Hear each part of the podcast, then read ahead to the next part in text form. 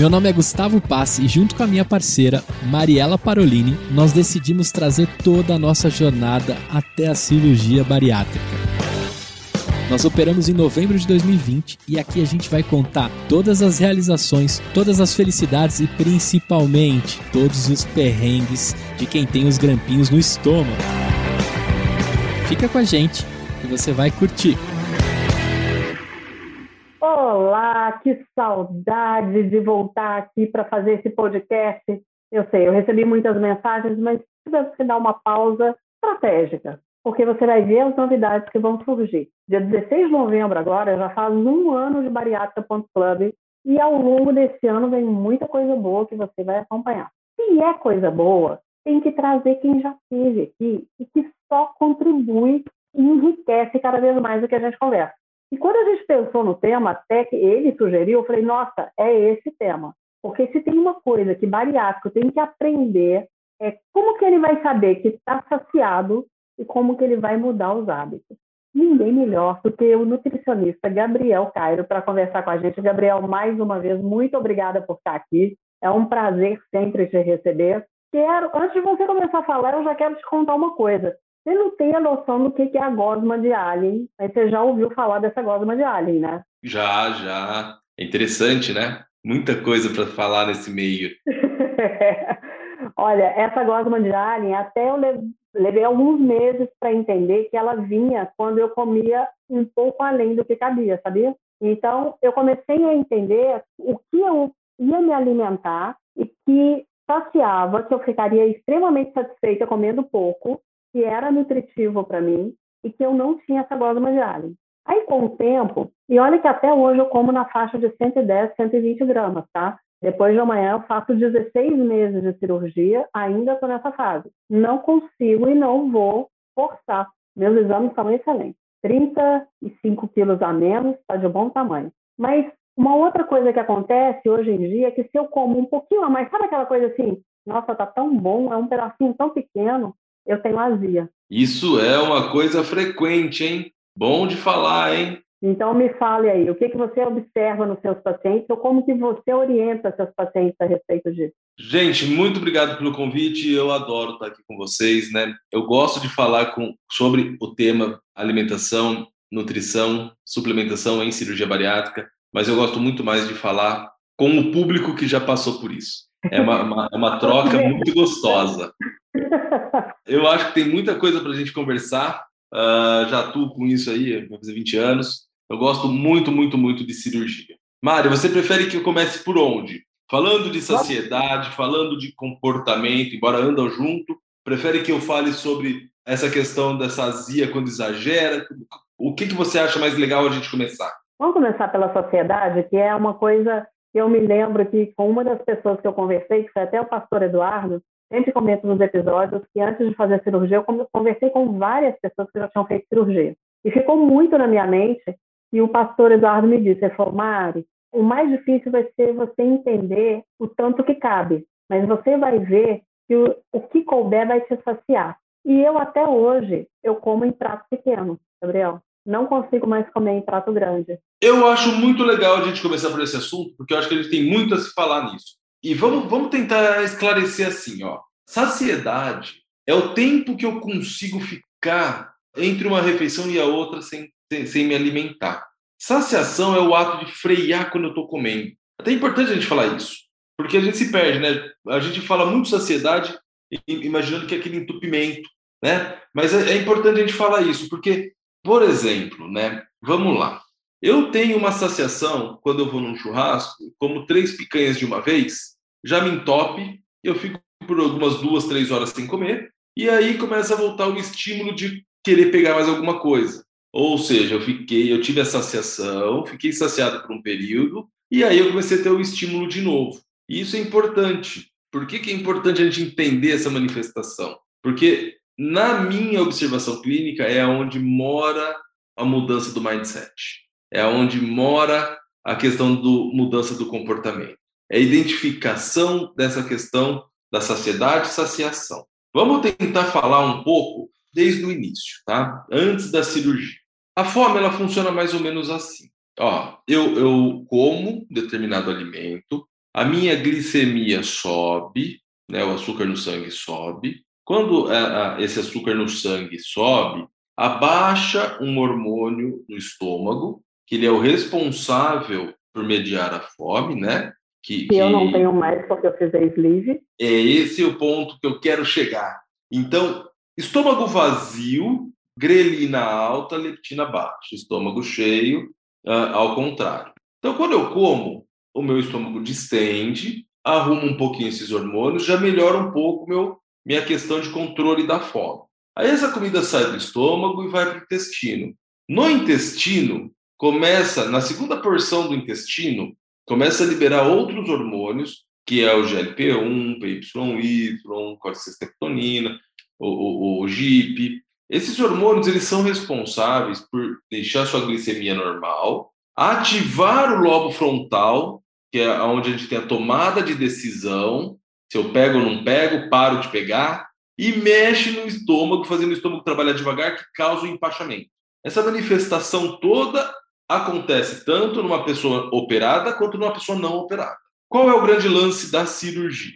No sleeve, no caso da Mari, você não tem mais o fundo do estômago. Então, esse estímulo de pegar muito volume já diminui porque eu já estou com uma liberação hormonal menor. No bypass, além de eu ter esse hormônio do fundo do estômago aí, essa grelina, essa leptina já excluída, eu ainda tenho uma abreviação da liberação do GLP-1, do PYY, logo quando eu como. Então tem uma supressão da fome mais forte. Beleza. Ou seja, isso justifica eu comer menos e eu não ter tanto estímulo em pegar comida. Tá. Porém, aí que mora o grande lance. Uhum. Com o passar do tempo, esses hormônios vão sofrendo alguns ajustes e eles parecem que perdem a grande força de supressão da fome. A gente vai fazer uma pausa aqui, porque a gente vai para o intervalo rapidinho, a gente vai fazer um break e a gente volta para falar sobre isso. Continua escutando a gente aqui.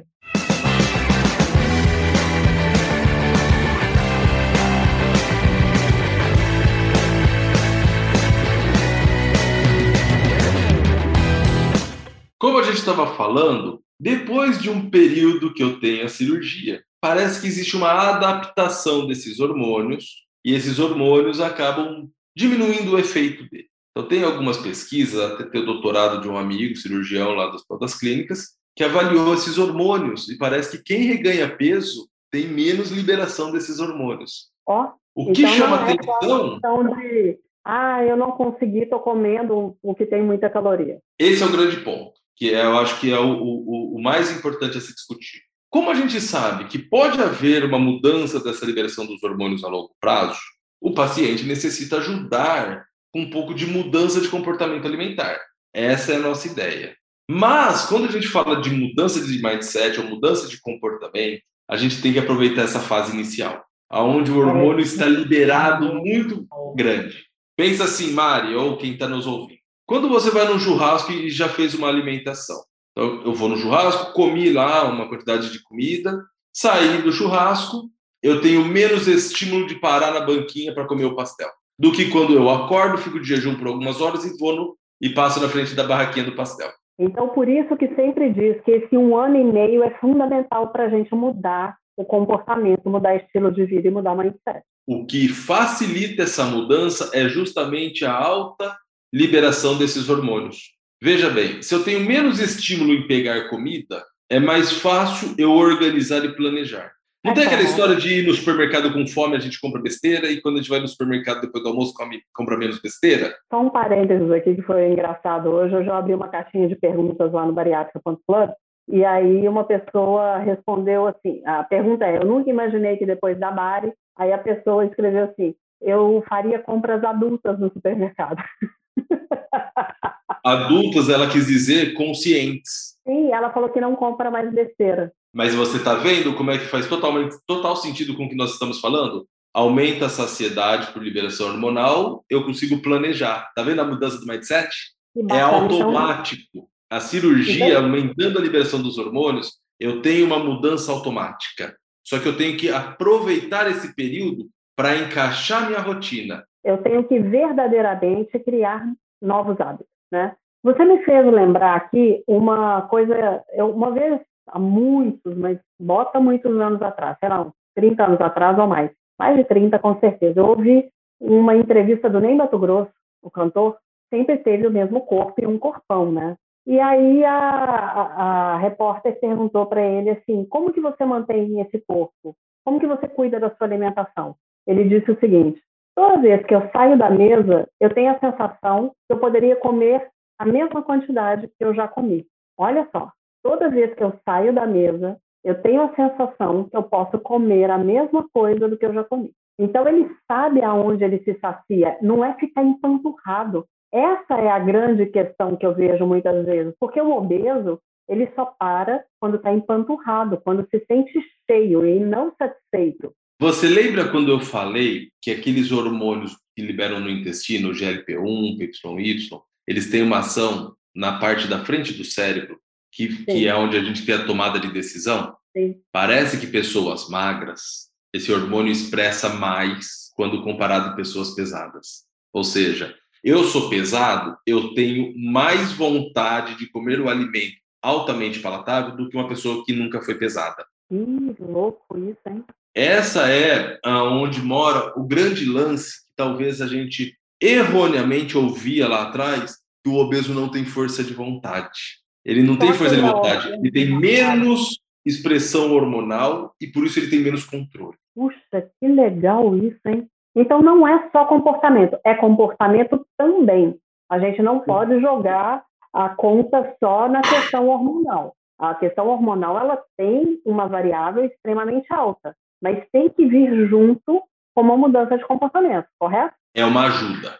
Aumentar a liberação desses hormônios é uma ajuda. Vulgo, você estaria competindo com um time normal. Você não está mais em deficiência. Agora você pode falar para o paciente: você precisa me ajudar. Gente, é, para quem ouviu o Gabriel falar sobre competindo com um time normal, vai no primeiro episódio que ele gravou com a gente, que é um dos primeiros episódios do Bariátrica, se eu não me engano, deve ter sido o terceiro ou quarto episódio, e ele explica perfeitamente o que é estar com um time completo. Foi sensacional aquela explicação que você deu naquele podcast. Então, vale a pena ouvir. Se você não ouviu ainda esse podcast, entra aí, procura, que tem o primeiro podcast, que esse é o terceiro que a gente grava com o Gabriel, terceiro, né, Gabriel? E o primeiro ele fala do time completo. É importante a gente falar isso. Então, assim, se eu sou pesado, eu tenho um pouco de, de, de, hormônios que me atrapalham. Mesmo que a gente dose esses hormônios, eles estão normais, ainda é tudo muito recente, nós não sabemos lidar muito bem com esses números. Uhum. Então, primeira coisa, se eu sou pesado, eu não tenho a expressão desses hormônios tão correta. Quando eu opero, a expressão desses hormônios se corrigem um pouco, e nesse um ano e meio é onde eu tenho a chance de mudar, porque esses hormônios estão trabalhando ao nosso favor. Só que o grande lance é esse. Se o paciente não conseguiu ajudar nessa mudança por esse momento, também não é só culpa dele. Às vezes ele tem um ambiente complicado, às vezes ele tem um marido ou uma esposa que não ajuda, às vezes ele tem uh, uh, uma rotina de trabalho que não cabe mesmo atividade física, às vezes ele tem uma deficiência já muito severa da época que era obesidade, que ele tinha obesidade, que ele tem uma artropatia, uma doença de joelho, uma doença muscular, que impossibilita mesmo fazer uma atividade física. Às Agora, vezes ele Gabriel... não tem uma condição socioeconômica de comprar um legume e uma verdura. Então, existe ainda uma questão de comportamento que, que a gente precisa olhar com carinho para não ficar julgando, mas tá, que é então, uma grande facilidade na mudar o hábito alimentar no pós-operatório imediato, é. Vamos lá, a gente vai voltar a falar no próximo bloco a esse respeito de como então mudar esse hábito, que dica que você pode dar. E o que você me disse que não é só passar dieta, né? Que não é só seguir dieta. Então a gente já volta no próximo bloco.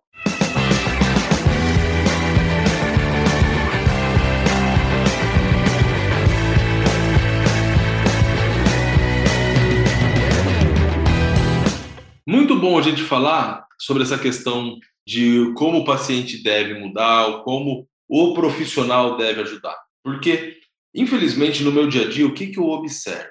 Os nutricionistas, eles estão muito práticos, muito dietistas, prescrevendo alimentação que o paciente não consegue cumprir. E isso causa uma frustração para o paciente, porque o paciente continua no reforço de que ele é incapaz, de que Nossa, ele tem que seguir o padrão daquela dieta.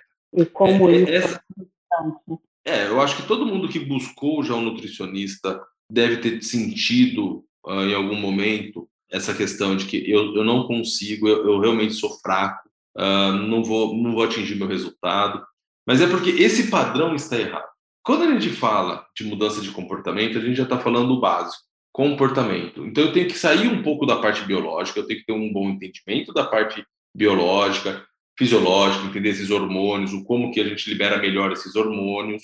Mas eu tenho que usar essa ciência que eu tenho e transformar ela no dia a dia e usar o comportamento. Então eu tenho que ter ideia do biológico para poder usar o comportamento.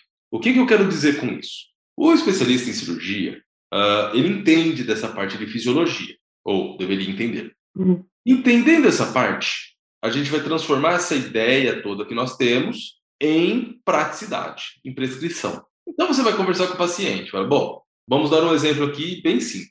Eu entendi que a Mari precisa comer 30 gramas de fibra por dia, que a Mari precisa ingerir 70 gramas de proteína por dia, que a Mari precisa comer 100 gramas de carboidrato por dia eu entendo essa parte biológica, porque eu conheço a Mari, conheço o corpo da Mari, agora eu tenho que pegar e falar sobre comida. Aí a gente vai começar a negociar, que é onde eu vejo, infelizmente, a maior dificuldade. Eu entendo que para muita gente comer três castanhas pode ser suficiente, porque ela tem uma força de vontade muito grande.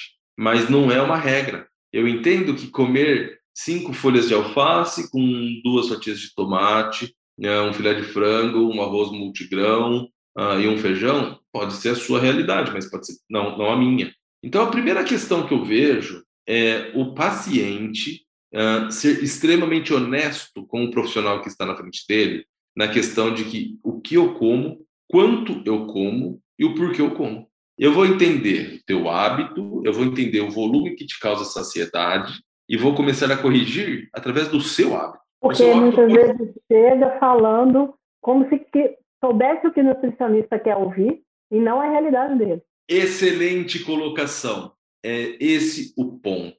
Talvez porque as pessoas foram muito maltratadas no passado com profissionais que não davam essa abertura, que o, o paciente já chega tímido. É. E aí ele tem vergonha. Ou se não, ele às vezes vê um, uma rede social onde aquele profissional posta ali que ele come uma cereja e fica saciado, e ele fala: Jesus amado, como é que eu vou falar para ele para eu ficar saciado? Eu tenho que comer 5 quilos de cereja. E é engraçado porque é, em grupos de bar mesmo, eu, como eu ainda estou comendo muito pouco, eu como pouco e como é, em intervalos menores. É o que eu dou conta. Não adianta, eu não consigo comer muito e ficar muito tempo sem comer. E aí eu vejo, às vezes as pessoas estão comendo 300, 400 gramas, assim, com meses de cirurgia. Eu falei, meu Deus, eu não. É importante eu isso. Um meio, eu não dou conta. Essa Mas busca é do padrão, essa busca do padrão, ela tem que ser você com você mesmo. Exatamente. Eu, eu, eu gosto de usar um, um esquema de um diário, onde o paciente escreve o que come, mas ele reflete o que ele sente quando come. Boa! Eu Boa. gosto muito. Eu até vou te mandar, Mari, para você colocar no, no, no, na rede social do Bari, para a gente poder explicar Obrigada. sobre isso. Eu acho que vai ser bem legal. Obrigada, vai ser legal. Porque é, suponha o seguinte: a saciedade ela é um ciclo. Então vamos imaginar, eu acordei, minha glicemia está X, ela vai oscilar mediante o que eu como. Se eu como uma alimentação de melhor qualidade, ela vai demorar mais tempo para baixar. O vai me causar mais saciedade, mais saciação. Às vezes, você, nessa fase inicial que você procurou o nutricionista, não consegue comer tão bonitinho como se fala por aí. Então, uhum. você tem que fazer um lanche intermediário. Essa negociação que é importante você ter. Eu não abro mão dos meus pacientes, no pós-consulta, me mandarem o que a crítica. E eu até brinco. Se você não me xingar, eu não sei trabalhar. Eu necessito disso. Como que eu vou te orientar se eu não sei realmente o que você sente? Exato. Exato. Não é em uma hora de consulta, uma hora e meia de consulta, que você vai conseguir me contar tudo o que aconteceu no mês passado. Então, eu necessito desse feedback entre cada consulta. Eu preciso de uma mensagem semanal, com uh, um diário. Às vezes eu não peço diário, às vezes eu peço foto, para eu entender quem é você, para eu poder te direcionar. Eu prometo que depois de um tempo eu deixo o paciente mais longe de mim, mas no começo eu não consigo. E, e é tão louco, porque a gente está se descobrindo, a gente já não. É tudo muito novo. Então, essa mudança de hábito, é, a gente tem que entrar para a cirurgia, isso tem que acontecer até pré-cirúrgico, Gabriel. Eu tenho e uma coisa mais que você falou lá no começo, Mari, que é sensacional. Se eu erro, eu vou entupir. Se eu entupir, eu tenho mal-estar. É uma sensação chata, demora para passar. É, é, a, a, não é só o entupir de entalar, porque graças a Deus eu nunca tive, mas assim, além da gosma de alien ser insuportável, a azia. Então, e essa azia só vem se eu comi aquele pedacinho que ficou. E não é, é, esse é um ponto muito bom que você falou. As pessoas imaginam que vão ter um mal-estar quando comem uma quantidade absurda de comida. E na verdade, às vezes ela comeu uma garfada a mais e para ela é como se tivesse comido um prato. Você quer um exemplo? O que aconteceu comigo hoje, tá? Eu almocei meio-dia e meia. Eu não sei se eu comi 100 gramas hoje e comi rápido porque eu tinha um compromisso uma e meio. Eu saí do meu da minha rotina. Eu cheguei em casa às quatro e esqueci de levar lanche, então eu fiquei de meio-dia e meia às quatro sem comer. Normalmente eu teria feito um lanche aqui entre três três e meia, tá? Comido uma fruta. Cheguei em casa, comi uma laranja e um pedaço de banana com queijo. Quer dizer, é muito mais do que eu comeria antes a via perpetua seis horas da tarde, tem duas horas que não está legal. É, é, a gente tem um ciclo de liberações hormonais, de liberação ácida, que o corpo vai se adaptando. Por isso que eu falo que nos primeiros 15 meses de cirurgia é um bom momento de entrar nesse ritmo, porque quando você sai, o corpo te dá um cutucão. Se você é, identificar é esses sinais, você não sai do ritmo. Eu vou para 16 meses de cirurgia, então graças a Deus eu vejo que isso assim e respeitar então, assim, mudou. Gente, não é só um corte, não é só um grampo, é uma mudança. O seu corpo agora, ele te ajuda, né? O time está completo, como diz o Gabriel. É, eu acho que esse é o momento de fazer uma mudança. Se talvez você ache que você está muito destrambelhado na sua alimentação, está sem foco, está com muita ansiedade, talvez compense você conversar com um terapeuta. Vamos esperar mais um mês para operar. Vamos esperar mais um pouco. Vai, vai para a cirurgia pronto. É importante isso, para aproveitar a mudança. Gabriel, se você então puder resumir tudo isso que a gente conversou hoje, como que você resume e que, que dica você deixa? Não sei se seria dica ou que orientação você deixa ou para o bariátrico ou para quem quer fazer a bariátrica. Se descubra. Faça um diário alimentar do que você come, critique a sua fome, entenda o tempo que você ficou sem ter o estímulo de comer, e aí você vai começar a entender como é a tua fome, quanto é o volume que te causa saciedade. Esse é o primeiro passo da mudança do comportamento. É entender o que eu como e o que esse, esse volume que eu comi me causa. Se você souber isso, você não tem dumping, você não tem hipocrisia, você não tem deficiência nutricional, você não tem talo, você tem mudança de comportamento e o melhor, você come de tudo. É que, graças a Deus, acontece comigo. Só que eu vou deixar uma, uma fala aqui que vai servir para um outro podcast nosso, tá? a gente ainda tem que entender que eu levei um tempo também, se é sede ou se é fome. Às vezes a gente está com sede e acha que está com fome, mas isso é para um outro podcast.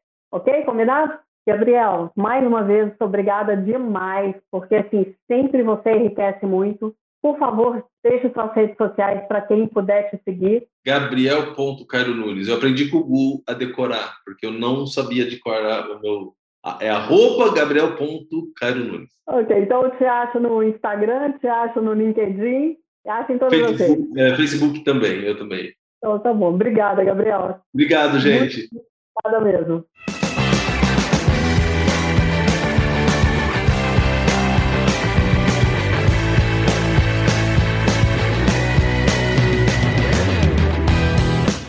Fala, amigo de grampo. Pois é. Esse vai ser o novo quadro aqui no bariátrica.club. Me conta sua história, me conta alguma curiosidade a respeito da sua bariátrica, algo que você gostou, algo que não gostou, que aqui agora em todo podcast vai ter esse quadro. Fala amigo de grampo. Eu estou esperando o seu vídeo. Pode me mandar no meu WhatsApp ou no Instagram. Se você não tem meu WhatsApp, corre lá no Instagram, segue bariátrica.club ou arroba café com Mariela Parolini, me manda uma mensagem direta que eu te passo e você me manda seu vídeo que eu quero te conhecer, quero saber o que aconteceu na sua bari. Você, por favor, vai fazer o vídeo de no máximo um minuto e ao final diz o seguinte: eu autorizo que o meu áudio-vídeo seja usado pelo bariátrica.club, pela Mariela Parolini, em todas as redes ou aonde estiver o bariátrica.club. Tá bom? Tô te esperando. Um beijo.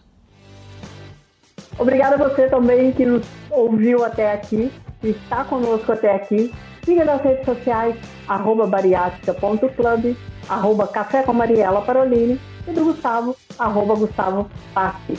A gente se vê no próximo podcast. Conto com a sua audiência. Ah, lembrando, está no Spotify, siga, compartilhe. Se está na Apple Podcast, dá cinco estrelinhas. Combinado? Um beijo e até mais.